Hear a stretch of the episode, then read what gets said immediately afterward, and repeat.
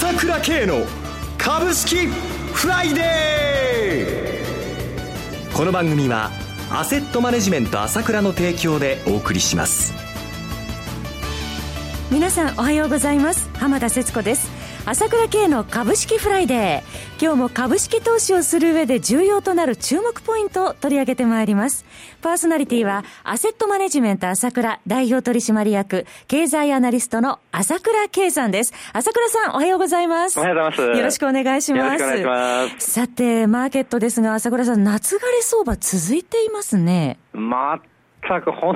当の夏枯れ状態ですね、はい、お盆は過ぎたのにもかかわらず、もうこの夏枯れ状態が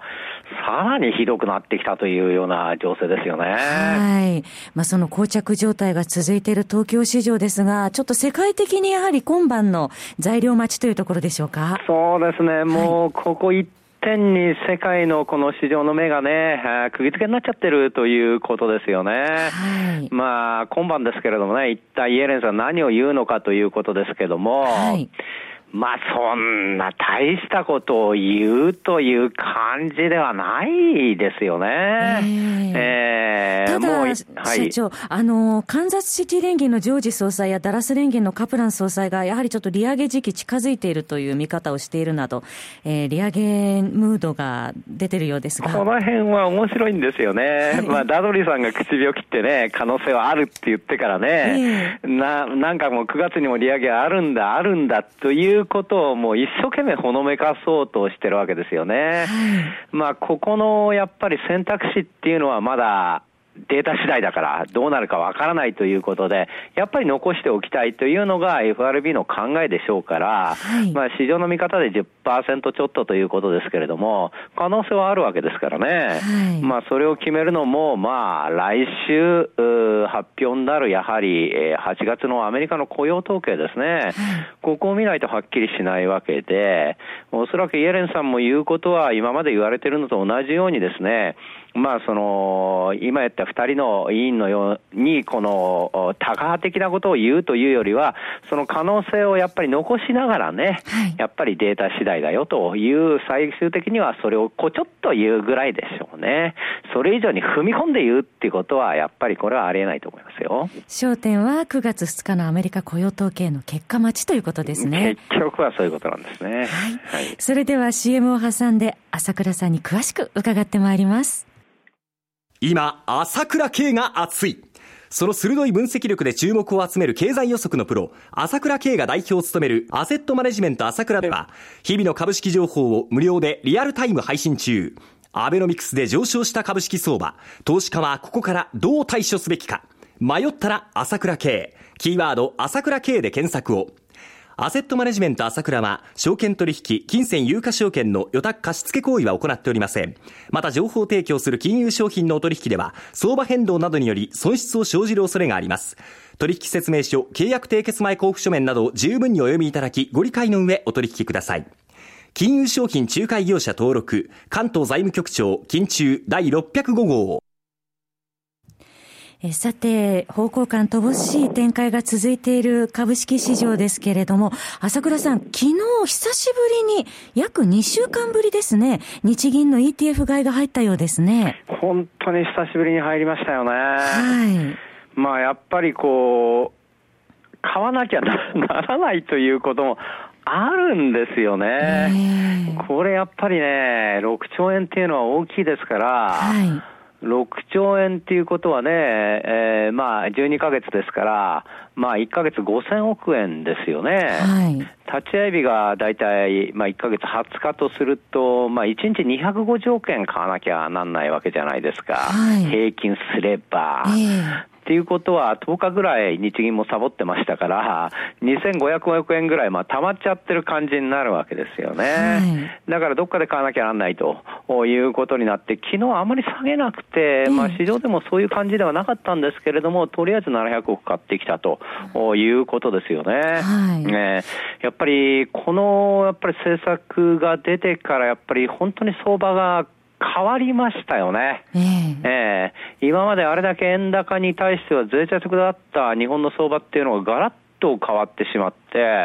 まあ、結局、まあ、トレーディングする人たち、ないし先物を見てる人たちも、やっぱり日銀が買うのか買わないのかということは、絶えず、まあ、一番の注目ですよね、考えてみればね。マーケットでは、あの、その日銀の ETF 買いをめぐる思惑が株価を振り回すっていうような場面目立ちます、ね、そういうことです、そういうことですよね。えー、えー、ですから、それが買うんであれば、全引け前に買っといて、日銀の買いにぶつけようと考えるのは、これは当然のことですからね。はい、しかも、この今言ったその夏枯れ相場、はい、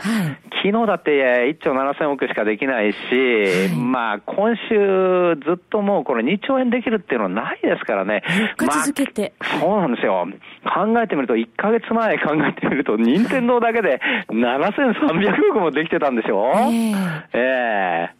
この売買金額の半分だけ任天堂できてたわけですから、はい、もう全く変わってしまって夏枯れ状態でこれだけ薄明けないですから、はい、ここでまあね、まあ1兆6000億じゃ半日で、えー、8000億しかできないとこにね、うん、700億ガバッと入ればね、これはインパクト大きいですから、昨日あまりアナウンスなかったんで、市場のザラバ状態ではあまり分からなかったんですけどもね、はい、引き跡結局買ったということの発表がありましたよね。えー、えー、まあ分からないように買ったのか、ちょっとこの買い方を変えたのかちょっと分かりませんけれども、まあ、どちらにしても、これがあの日銀の買いということがアナウンスされて、特に8月4日からなんですね、700億買ったと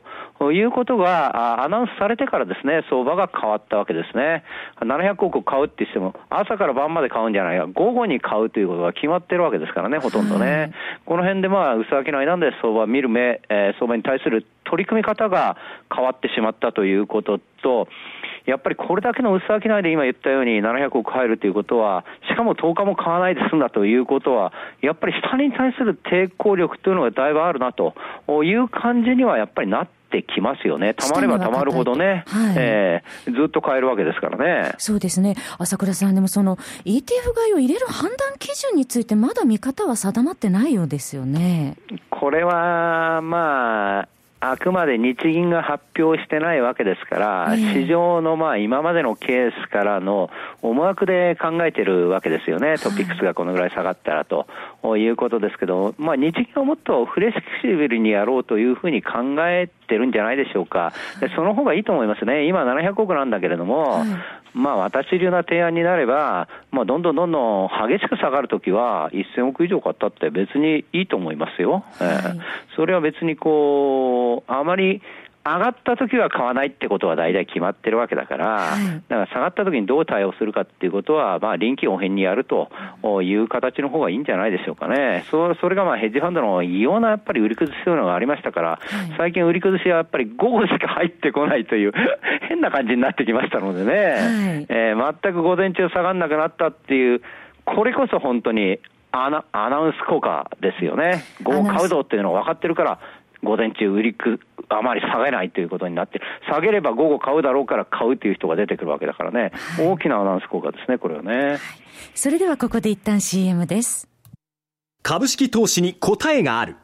株高だからといって必ず設けられる保証はない。だからこそプロの情報が欲しい。そんな時に朝倉慶。経済予測のプロ、朝倉慶の情報は、アセットマネジメント朝倉のウェブサイトで、日々無料でリアルタイム配信中。迷ったら朝倉慶。キーワード、朝倉慶で検索を。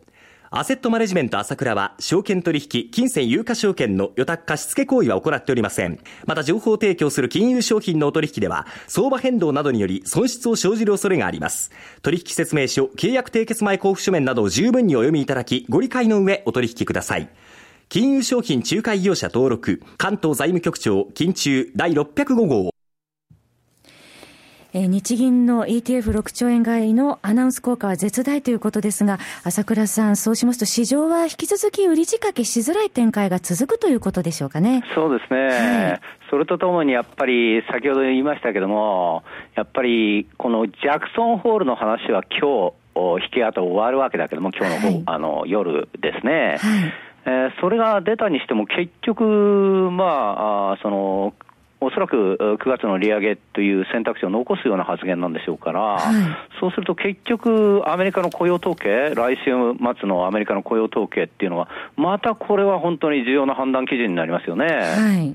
雇用統計がものすごく良ければ、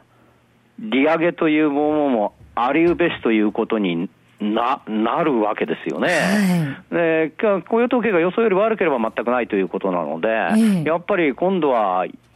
イエレンさんのこのジャクソンホール以上にですね、やっぱりこの9月、あの、頭のね、雇用統計がどうなるのかっていうのを見るしかないですから、はい、やっぱり余計、今週だけじゃなくて来週も動けないという情勢が続きますね、これ、株、為替とも。株、為替ともちょっと動きづらい展開続くということですが、すね、朝倉さん、その物色の方向はどういうふうに見たらいいんでしょうかね？やっぱりこう、今、個別的に、まあ、あ小さい株、材料のある株がこちょこちょこちょこちょ乱舞してますけれども、はい、その程度の動きしか、主力のところは大きくは動けないという感じだと思いますね。株も為替も、為替は特に動けないですから、はい、余計そういうこう個別物色でちょそれもあまり激しくないというような、本当に今のような、残念ながら今の状態が 続くというふうに、えー、考えるしかないですね。中古型の材料買物色再びということですね。まあ、それも、はいはい、その、そういうものが今あるように、こう、ちょっと、こちょこちょという程度なんですよね。はい。それから、まあ、そうですよね。その後、やっぱり、その、総括的検証というのが、9月の日銀のですね。そうですね。はい、最も重要なことはやっぱりこれですよね。日本の市場、為替、株に関して考えても、はい、これが何を言うのか、どういうふうになるのかということですけれども、はい、まあ、結局、まあ、今この総括的検証に関しては、まあ、その、まあ、質量、それから金利もともどももう、まあ、明らかに限界に来てるということは明らかですよね、はい、誰が考えても明らかなんだけども、これに関してやっぱり2つの意見が出てますよね。もうこれ明らかなんだから正直に、えー、そのことを認めて、まあ、例えば国債を買うにしても、今80兆なら70兆から90兆ぐらいにするのかとかっていう考えと、もう一つは、やっぱりそれじゃダメだから深掘りすると、マイナス金利まで深掘りしてやるっていうような意見もありますよね。それは、はい、まあ、あ黒田総裁はじめ日銀の幹部が言ってますからね、その2%の旗を下ろすとかそういうことはもうありえないということで、今までの政策との絡みがありますから、はい、余計この何かをやってくるというふうな意見もありますけれども、私はやっぱり何かをやってくるという方向でいくとは思いますけれどもね。はい、まあ結局私前から言ってますけど、ヘリコプターマネーに一歩二歩近づく政策以外は受け入れないでしょうね、おそらく市場は。何をやっても。ね、そういうふうに思いますね。はい。そろそろお別れのお時間です。お話はアセットマネジメント朝倉代表取締役、経済アナリストの朝倉圭さんでした。私、朝倉慶が代表を務めます、アセットマネジメント朝倉では、SBI 証券、楽天証券、証券ジャパンへの口座開設業務を行っています。私どものホームページから口座開設していただくとも、週2回無料で銘柄情報を提供するサービスがあります。ぜひご利用ください。それでは今日は週末金曜日、頑張っていきましょうこの番組は、アセットマネジメント朝倉の提供でお送りしました。最終的な投資判断は、皆様ご自身でなさってください。